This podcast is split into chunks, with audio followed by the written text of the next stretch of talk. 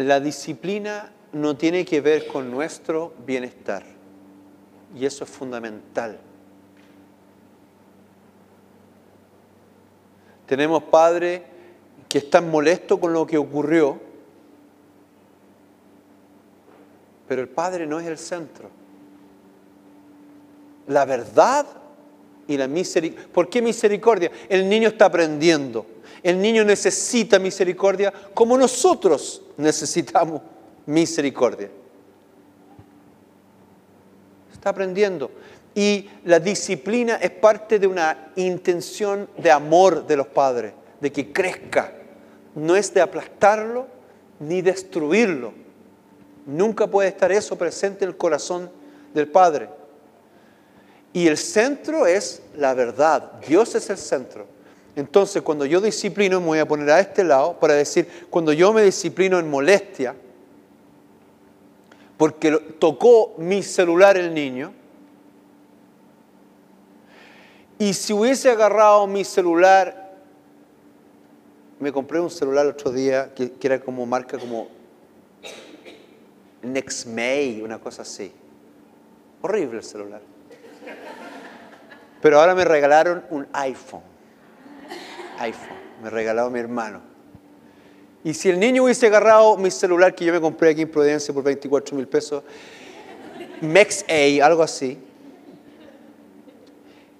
y si hubiese caído, no hay problema. Pero si toca el iPhone, el castigo, fin del mundo. Si mi si yo soy el centro y hay ira, entonces estamos mal. O al revés, vámonos al otro lado. Pobre niño, ¿cómo no lo vas a dejar jugar con tu iPhone? Ya tiene cuatro años, ya es tiempo que tenga un iPhone. Pobre niño. Yo no soy el centro. Allá soy el centro y aquí soy el centro. ¿Cuál es la verdad? Que este es un aparato que no tiene por qué estar en las manos de él. Tremendo el tema de la tecnología hoy en día. Nos hemos desordenado de una forma brutal. Yo tengo un iPhone y no tengo idea qué hace la cosa. Excepto llamar. Sé que tiene mil millones de cosas. Incluso hay una persona acá adentro que habla y lo apreté y casi lo boté a la basura porque lo puse en modo de, sordo mudo, entonces no se veía nada y había solamente, y hablaba en coreano, yo no sé coreano, y casi lo boto a la basura porque pensé que estaba estropeado. Y menos mal que mi hijo sabe. Y me lo arregló porque él tiene un iPod, iPod son los de la música. Entonces él lo hizo funcionar con los ojos cerrados porque como no había nada, todo estaba oscuro, entonces él dice, ah, mira, estoy en la tercera pantalla. Pero, ah, sí. Parecía, yo, yo estaba con él, vamos, vamos. Era como que era Tom Cruise en Misión Imposible.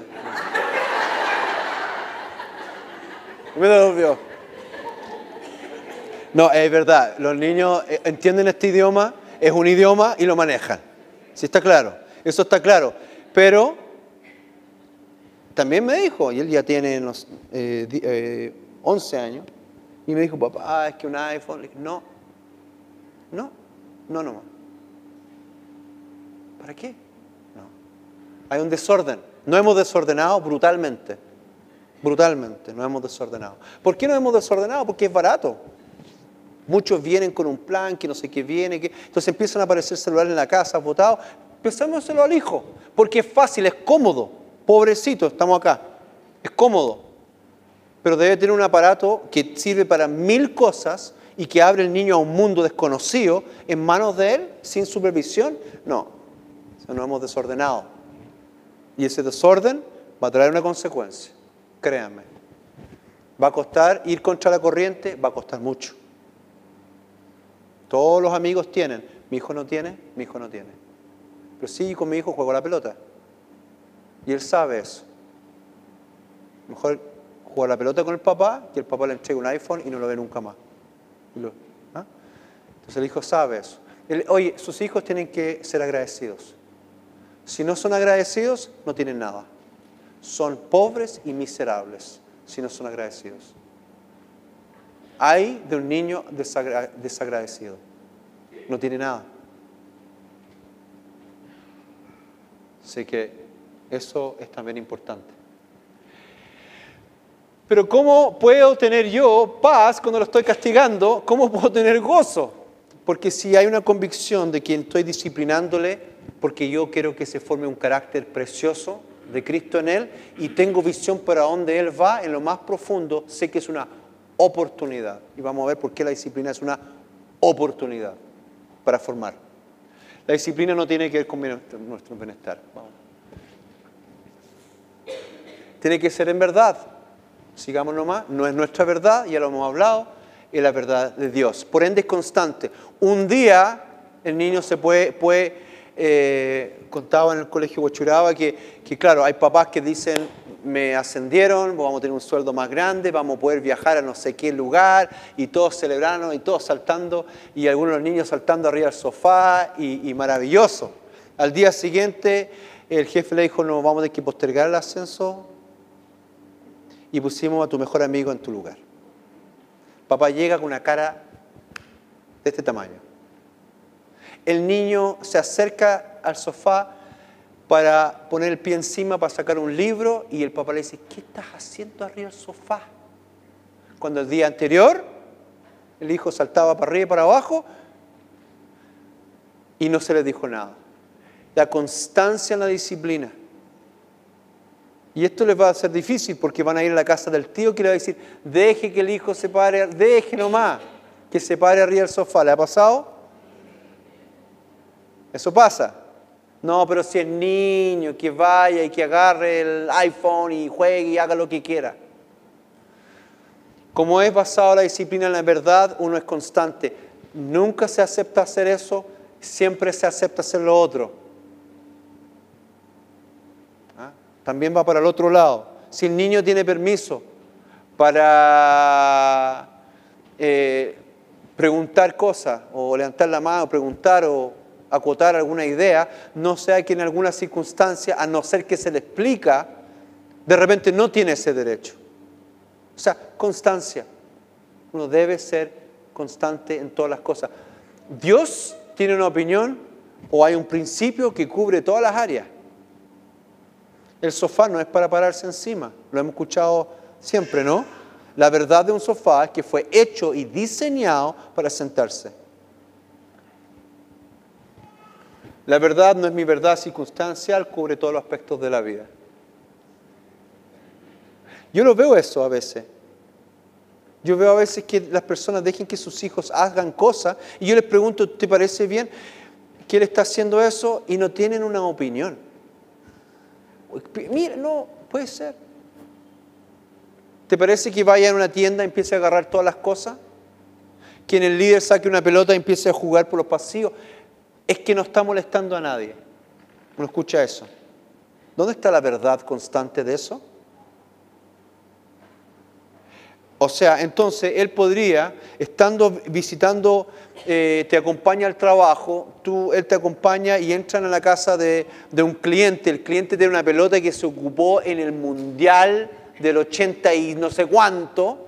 Entonces el niño agarra la pelota que está firmado por, no sé, por Caselli o Moscoso, no sé quién, la pone en el suelo y empieza a jugar. Y tú saltas en el aire para atajarla, para quitársela, porque eso significa claramente que perdiste el cliente hace rato ya en el momento en que se acercó a esa pelota. La pelota del líder, la pelota del mundial, ¿cuál es la verdad? ¿Cuál es lo constante? ¿Cuál es tu opinión? Las pelotas ajenas no se usan a no ser que te dan permiso. Eso. Mijito, usted pide permiso. yo me acerco a veces a los niños y le digo, mi amor, ¿por qué está tocando eso? Le pregunté a la señora de la tienda y me dijo que sí. Entonces, entonces sí. Ok. Porque es el principio. Si te dan permiso, lo ajeno, y está en un ambiente que es apropiado, que se puede, sí. Constancia, veo eso, los padres no tienen una opinión clara y constante de las cosas. Y es trabajo. Las madres a veces, no está el papá presente en una casa, por X motivo, les a veces se sienten culpables. Pobre niño hay que dejarlo. No puede ser. Es fuerte para una madre tener que cubrir lo que es disciplina, lo que, tiene, lo que, lo que significa la contención de un niño. Eh, eh, es fuerte para una mujer tener que cubrir todas estas áreas, pero tiene que hacerlo, porque es amor. Lo otro es aborrecer. Deja que tu niño haga cualquier cosa y le estás aborreciendo a él. Es cómodo, cómodo. Es cómodo. Las madres que no, está, no hay un hombre presente, no está el padre presente en la casa, tienen que asumir este rol. Y es momento a momento. Pero dejen decirle una cosa, cuando lo haces bien, trae un fruto apacible. Y con el tiempo ya no lo vas a tener que hacer. O muy poco. Mire, instruye al niño en su camino y aun cuando fuere viejo, no se apartará de él. Aun cuando fuese viejo. Se forma para no llegar, se instruye para no llegar a la disciplina formativa. Te puedes adelantar. Muchas veces uno se puede adelantar, lo vamos a ver cómo. Si se debe disciplinar, se debe ser formativa. Es como un trabalengua, pero se forma para no llegar a la disciplina. Pero si llegamos a disciplinar, que sea con la intención de formar. No es solamente para que no me toquen el iPhone o no me produzcan problemas estos niños. Hay un principio que se está enseñando, lo vamos a ver. Es formación, no es simple corrección, ya no lo haga más. Pero ¿qué hizo el niño? ¿Por qué estuvo malo? ¿Qué produjo? Y dejen decirles algo, cuando sus niños hacen algo, no solamente se afectan a ellos mismos y a ti, sino que afectan también a otras personas. También hay que considerar eso. Yo veo de repente en el mall como de repente unos niños andan medios así y de repente uno va caminando viendo y el niño ¡pum! le, le pegan una patada a uno. ¿Y qué hacen los papás? Ya, ya, ya, ya, vamos, vamos, vamos, vamos. Se ha perdido una cosa básica en nuestra nación. ¿Qué? Caballero, perdón, mi, hijo, ¿le puedes hablar, por favor? Perdone, caballero, ok. Disculpe, eso. Tú perjudicas a otro, que no tiene nada que ver con tu hijo que se está portando mal. Hay que ir uno por uno. Perdone, disculpe, perdone. Niño para y se pone a hablar fuerte. Perjudicó toda esta sala. Toda la sala. No, que es chico, no, que no es... Bueno, si es chico, entonces no es culpa de él, es culpa tuya. Si tiene un año y el pobre niño tiene hambre, es culpa tuya. ¿Por qué lo tienes en esto que estás perjudicando a todos?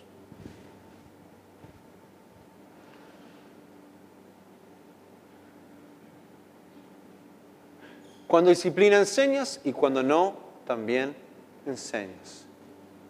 Cuando tú no dices nada, tú no dices que eso estuvo mal, para el niño estuvo bien.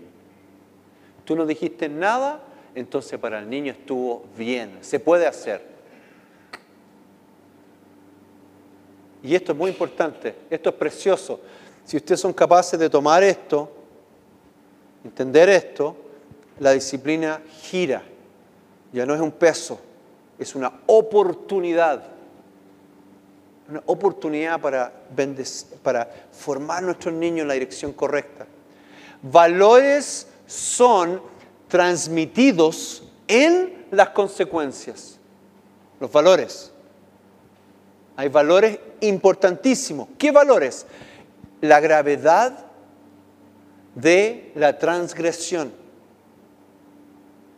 Y esto lo menciono mucho porque creo que es, eh, que es una realidad muy delicada. El tema de la veracidad. Desde el huerto que el hombre ha mentido aún a Dios. A Dios le ha tratado de mentir. Y si quieren, lo pueden volver a leer ese pasaje donde Dios hace preguntas a Adán y a Eva y ellos contestan otra cosa nosotros decimos coloquialmente una tangente, ¿no? Se fue por la tangente, se va por otro lado. Y eso es engaño, es mentira. No contentan lo que se le está preguntando. La mentira es grave.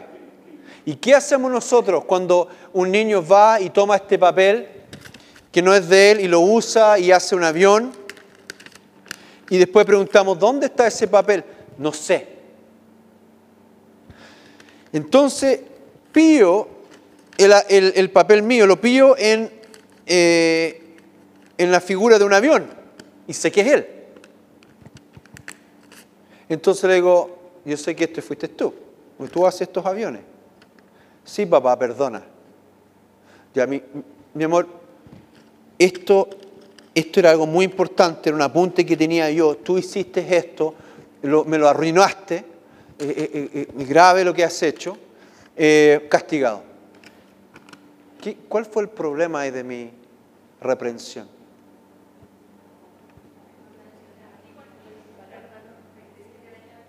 ¿Perdón? ¿Perdón? Ya, ¿cuál- no, no ha hablado del principio del valor, primeramente. Y él dio a entender que cuál era el valor grave, qué- cuál era lo grave de lo que el niño hizo. Que rompió su hoja, ¿no? Pero ¿qué era lo más grave de que- lo que pasó en esa situación?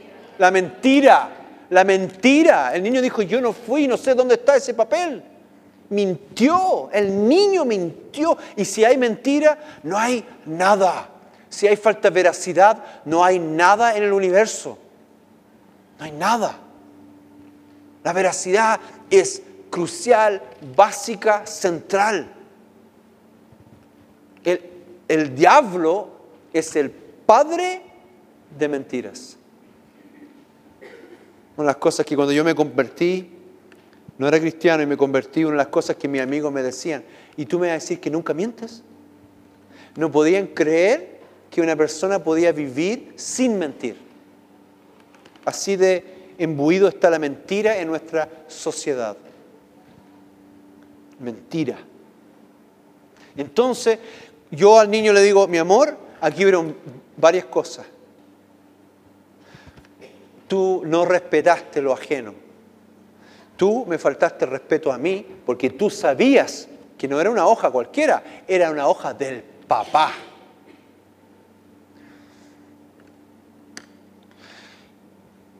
Tú fuiste egoísta, donde pensaste en ti mismo. Yo quiero jugar y eso es lo que importa. Y algo muy grave. Y esto sí que es grave. A ver, mi amor, ¿me puedes decir lo más grave de lo que recién pasó? Te mentí, papá.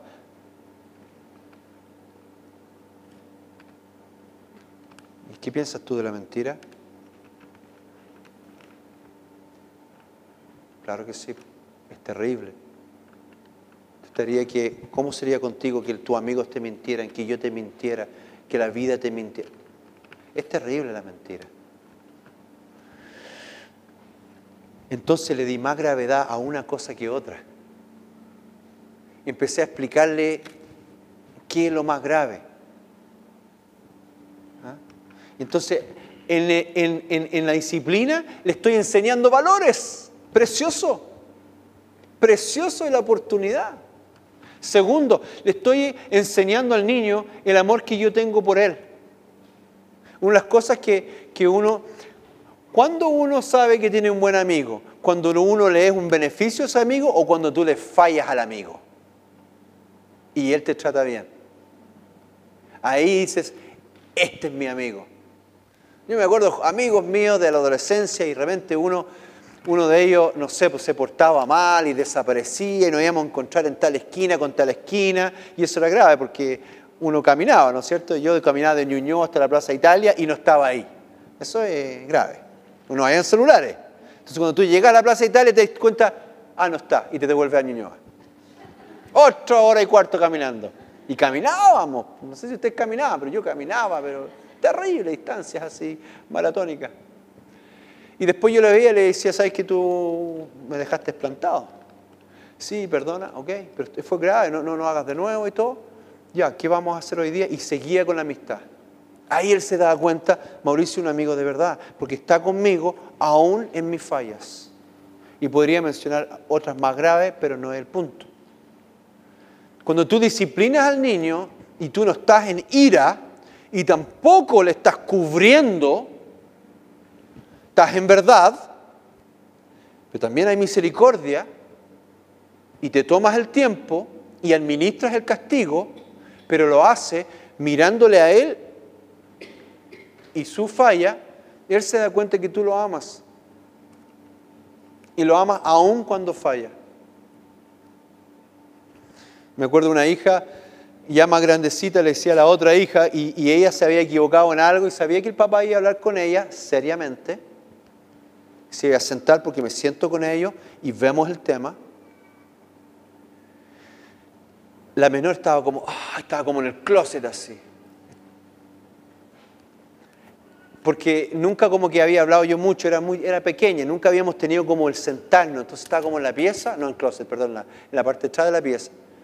Y, la otra hija le dijo, eh, Isabela, deja que el papá hable contigo y te castigue, no significa que no te ama, le dijo. Y la otra era chica, chica a chica, ¿sí? estas dos son chicas, más o menos así. Y eso agradecí en mi corazón que había entendido que siempre las amo. Nunca las amo más ni menos, siempre igual. Solamente estoy administrando la verdad y la misericordia de Dios para con ellas la existencia de un ser superior.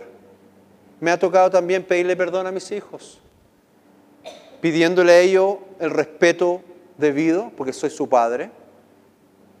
Está su madre a veces, los dos nos podemos equivocar. Y los hemos hecho pidiéndole a ellos respeto. No llego, hoy por favor, te suplico, no. Hijo mío, yo me equivoqué el otro día. Yo dije esto y lo otro, pensé que era así, me equivoqué y más encima Pensé que ustedes eran responsables de X cosa y les quiero pedir perdón. En eso ellos se dan cuenta, o yo disciplinarlos a ellos, se dan cuenta que yo estoy hablando de valores y principios que son más grandes que yo. El papá no los inventó.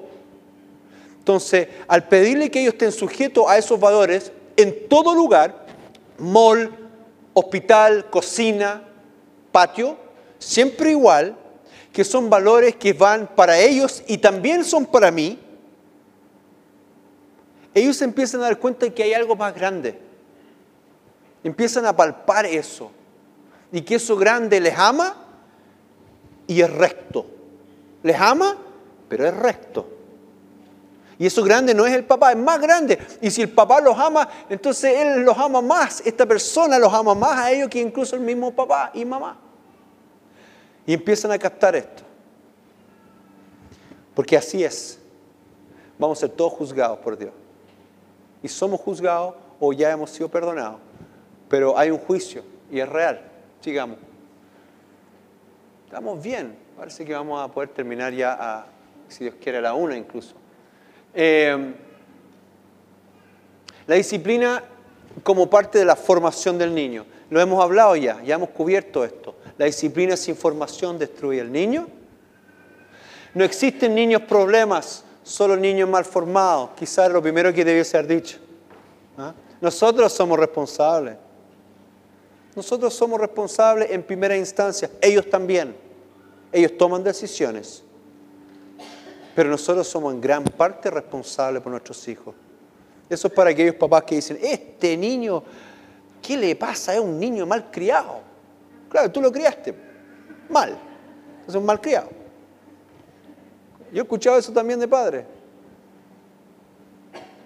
Pero bueno, nosotros somos los responsables.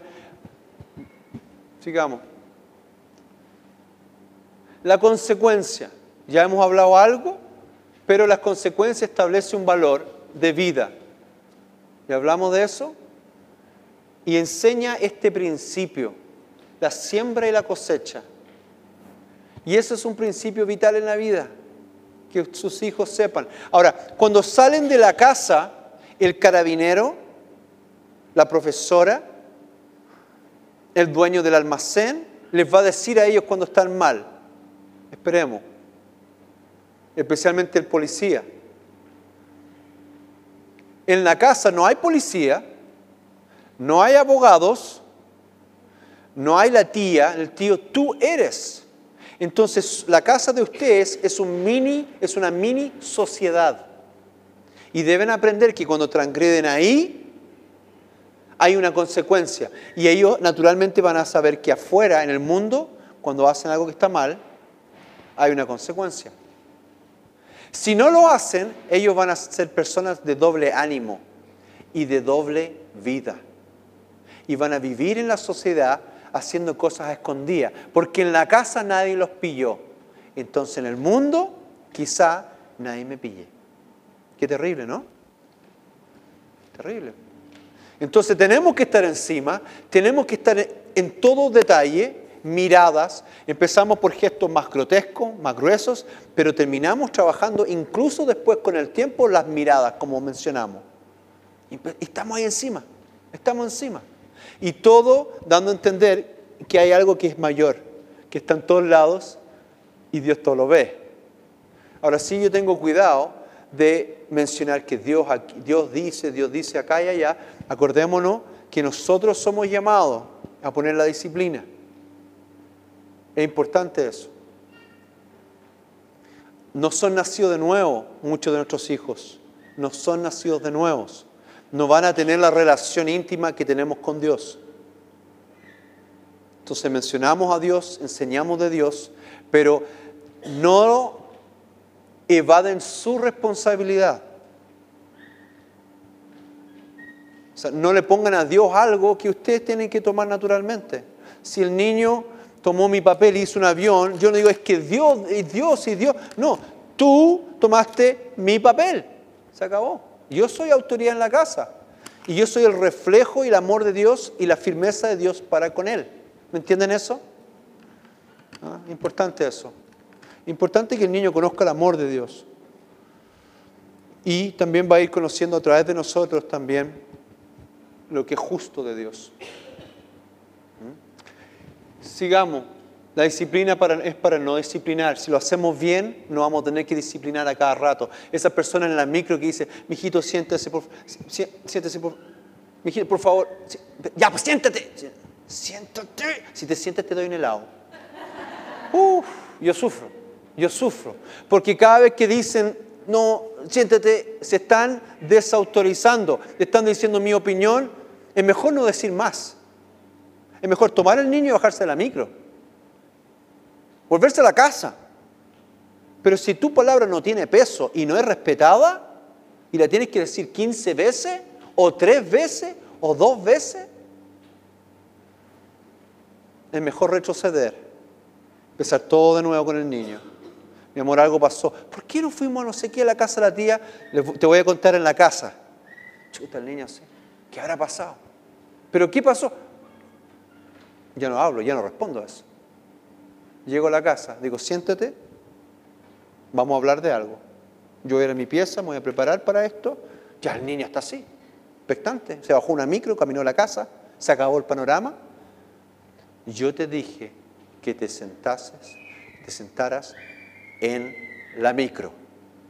Y tú no lo hiciste. Y el niño está pensando, no puedo creer que nos devolvimos por eso.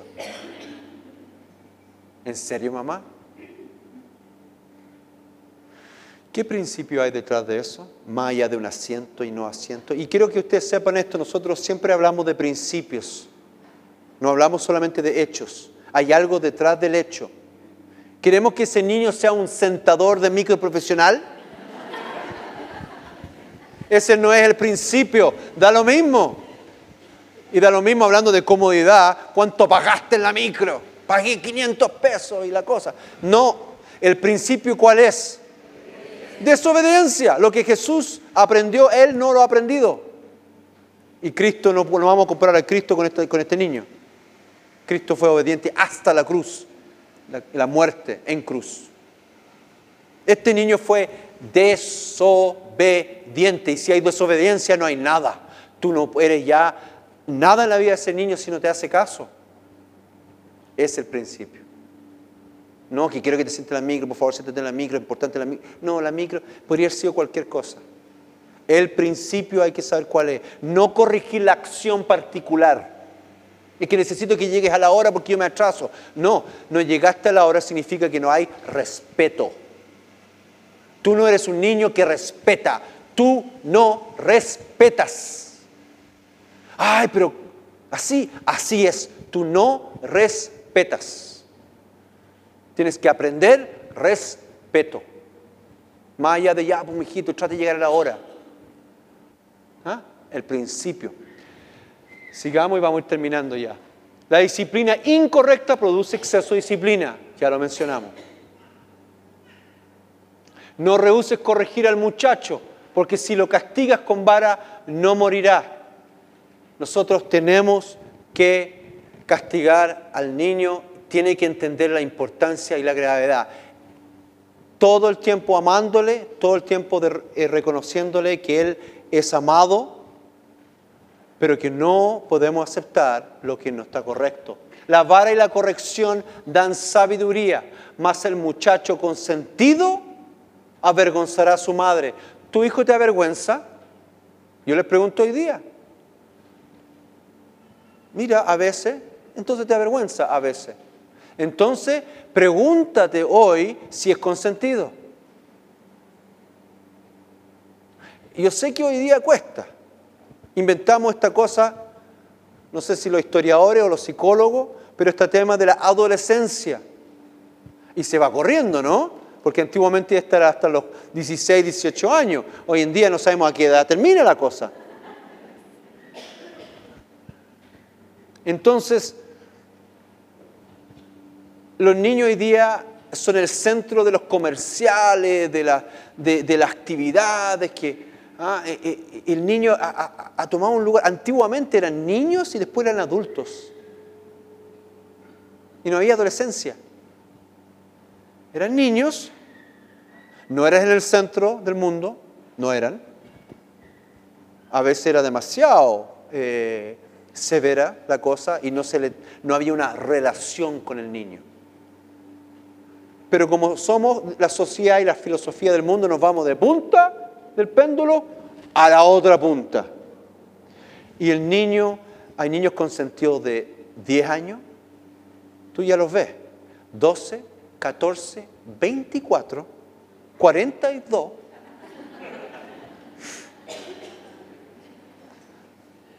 El niño está para honrar al padre.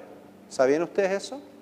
El niño debe honrar. La Biblia dice darle honra a los que merecen honra. Y da honra a padre y a madre. Honra a padre y a madre.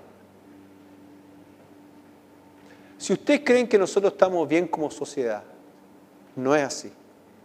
Si nosotros ponemos nuestros ojos en nuestros vecinos del norte como un ejemplo de sociedad, una vez trabajando con un americano, ustedes saben que viví, nací en Estados Unidos, viví muchos años ya, y trabajando allá con un americano, y me decía, bueno, pero tú tienes que reconocer que somos número uno.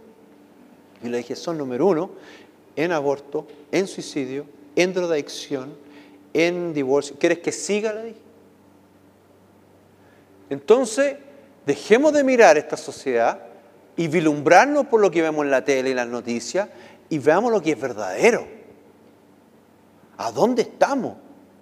Y nuestro país si ha logrado tener, eh, no sé, un país lleno de celulares y de tecnologías, pero veamos un poquito más abajo, más de fondo las cosas. ¿Mm? Entonces, nuestros hijos, los niños hoy en día, avergüenzan a los padres en pleno calle y toda la gente apoya a esos niños. Apoyen a esos niños. En vez de apoyar al padre, que está siendo pateado en las canillas o, que le está haciendo un escándalo al niño. Entonces uno tiene que tomar una decisión porque no te van a apoyar siempre. Pero un hijo debe honrar al padre y madre. Papá se equivoca, no es responsabilidad del papá, o sea, del niño, corregir al papá. En su momento le podrá decir, papá, perdona, pero disculpa, Ayer mismo Esteban mi hijo eh, corrigió su vocabulario. Dijo, no, es que papá, es que... perdón, papá, yo pienso que podría ser que... Dije, muy bien Esteban. Porque claro, el niño quiere decir la verdad, ¿no? Pero, pero también con respeto. O sea, hay que ayudarle. Y, y, con sus tías, mi amor, tú no puedes decirle a la tía, a la profesora, profesora, eso no es verdad. No puedes decir eso no es verdad, porque primero tú, a ti no te pertenece la verdad. Tú sabías eso y hablamos de la verdad, del hombre versus la verdad de Dios. No te pertenece a ti la verdad. ¿Hay una posibilidad de que te estás equivocado? Sí. Entonces, no hables así. Podría ser, quizás, profesora, en el momento debido, con la mano en alto, eso. Lo otro, no. Entonces, Pregúntense si sus hijos están encaminados en la dirección correcta. Las reglas de disciplina forman al niño. Reglas y límites enseñan, ahí está algo raro, pero enseñan el lugar del niño, allá, y la honra que merecen todos. Ok, eso lo acabamos de hablar. Esto, vamos a hablar de las reglas y los límites, producen estabilidad, orden, crean un ambiente de paz en la casa. Eh, esto es una ayuda para que nuestros niños caminen ordenados, las reglas y los límites. Y enseñarlos. O sea, las cosas que tienen que ver con la, con la disciplina deben ser enseñados. Mi amor, vamos a ir a la casa de los abuelos. Los abuelos, que tú sabes, son mis padres, yo les honro a ellos. Yo sé que el abuelo a veces camina un poco más lento, mi amor, porque él tiene más edad y no le es fácil. Y todos vamos a llegar a ser abuelos y a todos nos va a costar, a ti también. Entonces, yo honro a mi papá, yo hablo cosas buenas de él, no hablo cosas malas, tú ves, hablo cosas buenas de él, tú también lo vas a hacer. ¿Por qué? Nuevamente, porque él es el abuelo. Él es el abuelo. Él me crió a mí, desde guaguita y Él merece honra por eso. Ha dado su vida para que hoy en día yo sea grande y sano y te pueda tener a ti. Entonces yo enseño esas cosas. El niño no tiene por qué saber que el abuelo uno no pueda decirle una broma liviana. Ya, pues abuela, o ta, ta, ta, ta, ta, ta, ta. Y todos se ríen. No tiene por qué saberlo. Ustedes tienen que enseñarle a ellos quién merece. Ese es el carabinero. Él dice que hay que hacer eso, nosotros lo hacemos. ¿Nos parece o no nos parece? No es el tema. Él es autoridad. ¿Ah? Tú tienes una pelota, es tuya, con tus amigos tú decides si van a jugar esto o lo otro. Bueno, es tu pelota, si es buen juego, mal juego, cosa tuya, pero tú el que está encargado, tú decides, tu cumpleaños. Él es carabinero, él decide si nos vamos por este lado del tráfico o por allá. Si usted con esto enseñan y dan ciertos límites también. Los límites son buenos para saber que hay lugares de honra. Hoy en día, con el Internet, todos somos iguales. Entonces, en un chat, a una señora dice, tengo bronquitis, ¿qué hago? Y aparece otra señora y dice, mira, tómate el jugo de limón. Puede ser que sea bueno el jugo de limón. Pero la señora dice, y después viene un doctor que tiene 35 años en experiencia y dice, mira, lo bueno es usar tal cosa. Y viene otra persona y dice, no estoy de acuerdo con el doctor. Todos iguales, todos opinan. Tú puedes tener una opinión, pero hay que respetar a aquellos que son doctores, que tienen experiencia. La honra. La Biblia habla mucho de la honra. Ahora la honra a las viudas, que son realmente viudas, a los padres y las madres, a unos se les da doble honra, los que enseñan y predican. Hay diferentes honras. Y al final todos merecen algún grado de honra, entendiendo que no son una persona eh, perversa. Todos merecen algún nivel de honra. Los niños tienen que aprender todas esas cosas y dependen de nosotros. Las reglas producen estabilidad, orden y crean un ambiente en paz en la casa. ¿Ustedes saben cómo sus hijos deben portarse aquí en la iglesia? ¿Le han dicho esto, esto es propiedad de Dios? Esto no es una cancha de fútbol. Esto no es un, eh, un lugar para jugar la escondida. Esto no es un lugar donde se levanta la voz y se grita.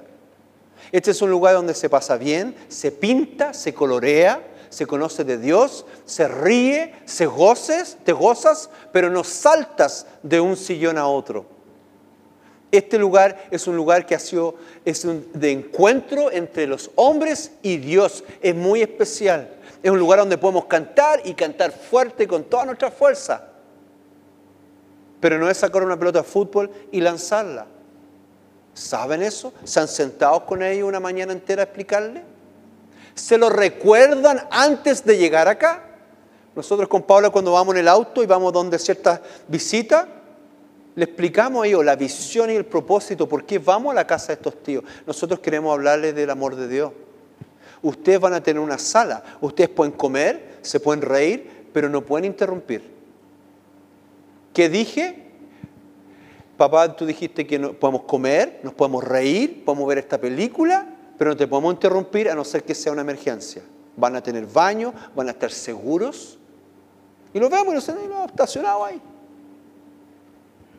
Me lo repiten y seguimos camino. Después, ¿cómo lo pasan? Súper bien. Porque saben exactamente lo que se espera de ellos, porque yo sé lo que yo espero de ellos. A veces le digo a los papás, ¿qué esperas tú de esta situación?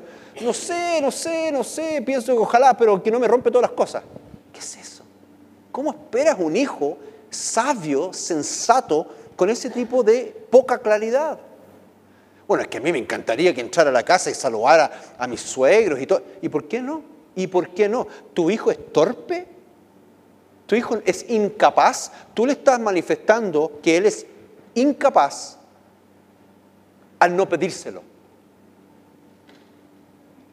No estamos hablando de la familia Von Trapp. ¿Se acuerdan de la familia Von Trapp? De, ¿Cómo se llama la película?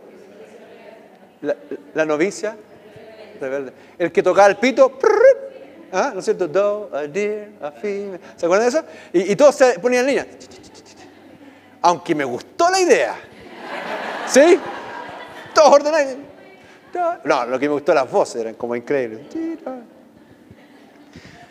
Pero claridad, claridad. Lo que tenía ese papá eh, no tenía relación, ¿se acuerdan? Y entró esta señora y empezó a relacionarse y conocerlos. Entonces él estaba desequilibrado. Pero había algo en eso que a uno le llamaba la atención, que eran educados. Claro que por afuera nomás, porque parece que no eran tan educados, parece que de noche soltaban los animalitos y todo para asustar a la señora.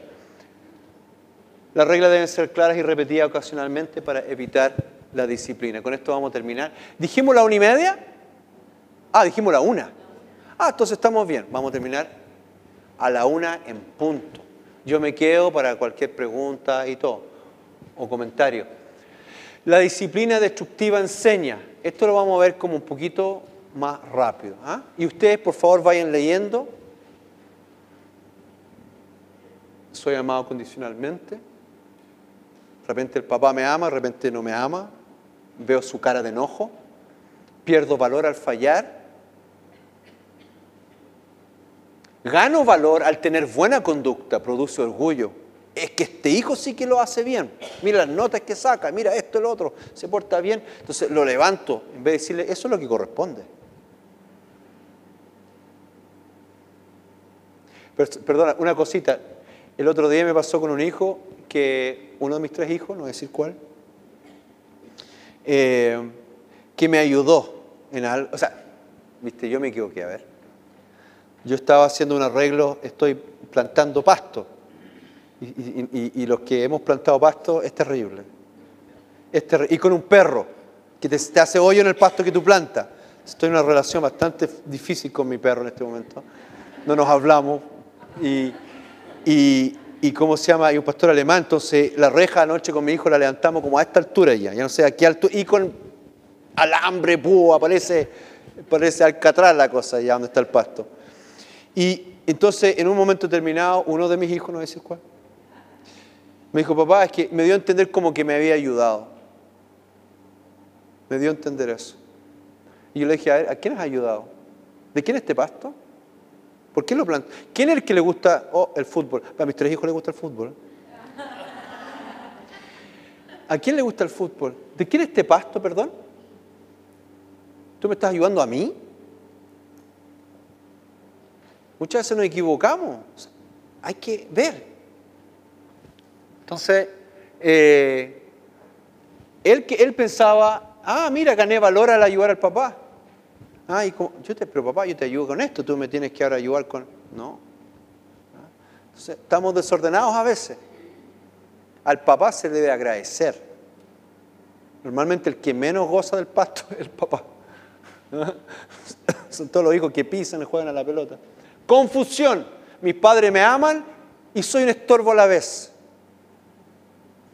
¿Ah? Un momento, gente que no son templados, padres que no son templados, súper simpáticos un día y al otro día no quieren ni estar cerca de ese padre o madre. Tenemos que ser templados y eso nos ayuda al Espíritu Santo. No existe el bien ni el mal, todo depende de qué humor llegó la mamá y el papá. El bien y el mal no existe. Eso es lo que produce. Sigamos. Esto yo se lo estoy señalando para que ustedes capten la gravedad, la gravedad de una mala forma de disciplina. continuamos. Avancen nomás, porque quiero terminar a la una. Una personalidad insegura, rabia por no ser amado en todo momento, temor a la autoridad. Él pasa a ser un disciplinador excesivo, un carácter competitivo, siempre tengo que hacer las cosas bien para ser amado, una imagen de un Dios castigador, descontrol emocional. Todo esto, todo esto. Tú lo ves en la gente en la oficina, que no son inteligentes emocionalmente. Falta de disciplina produce, seguimos, carácter, sigamos nomás, un carácter amoral, no hay verdades, egocentrismo, apatía, falta de carácter. Y esto es lo que nos terminamos con esto y lo que nos interesa, la disciplina correcta, ¿qué produce? Seguridad. Cuando me porto mal hay una consecuencia equivalente de acuerdo a lo que hice. Cuando estoy bien, estoy tranquilo. ¿Por qué voy a estar asustado? Estoy tranquilo. Objetividad en los fracasos y los triunfos. Si tengo un triunfo, está bien. Pero otro día me voy a equivocar y también está bien, me van a corregir. Y cuando lo hago bien, después me voy a equivocar, pero siempre voy a ser amado. Y siempre mis papás están por mí, no en contra de mí carácter pacífico, gozo y la posibilidad de crear y arriesgarse. Mire qué importante, importante. No tengo temor al castigo porque el castigo es justo, es bueno y me levanta. Como dice la escritura, control emocional.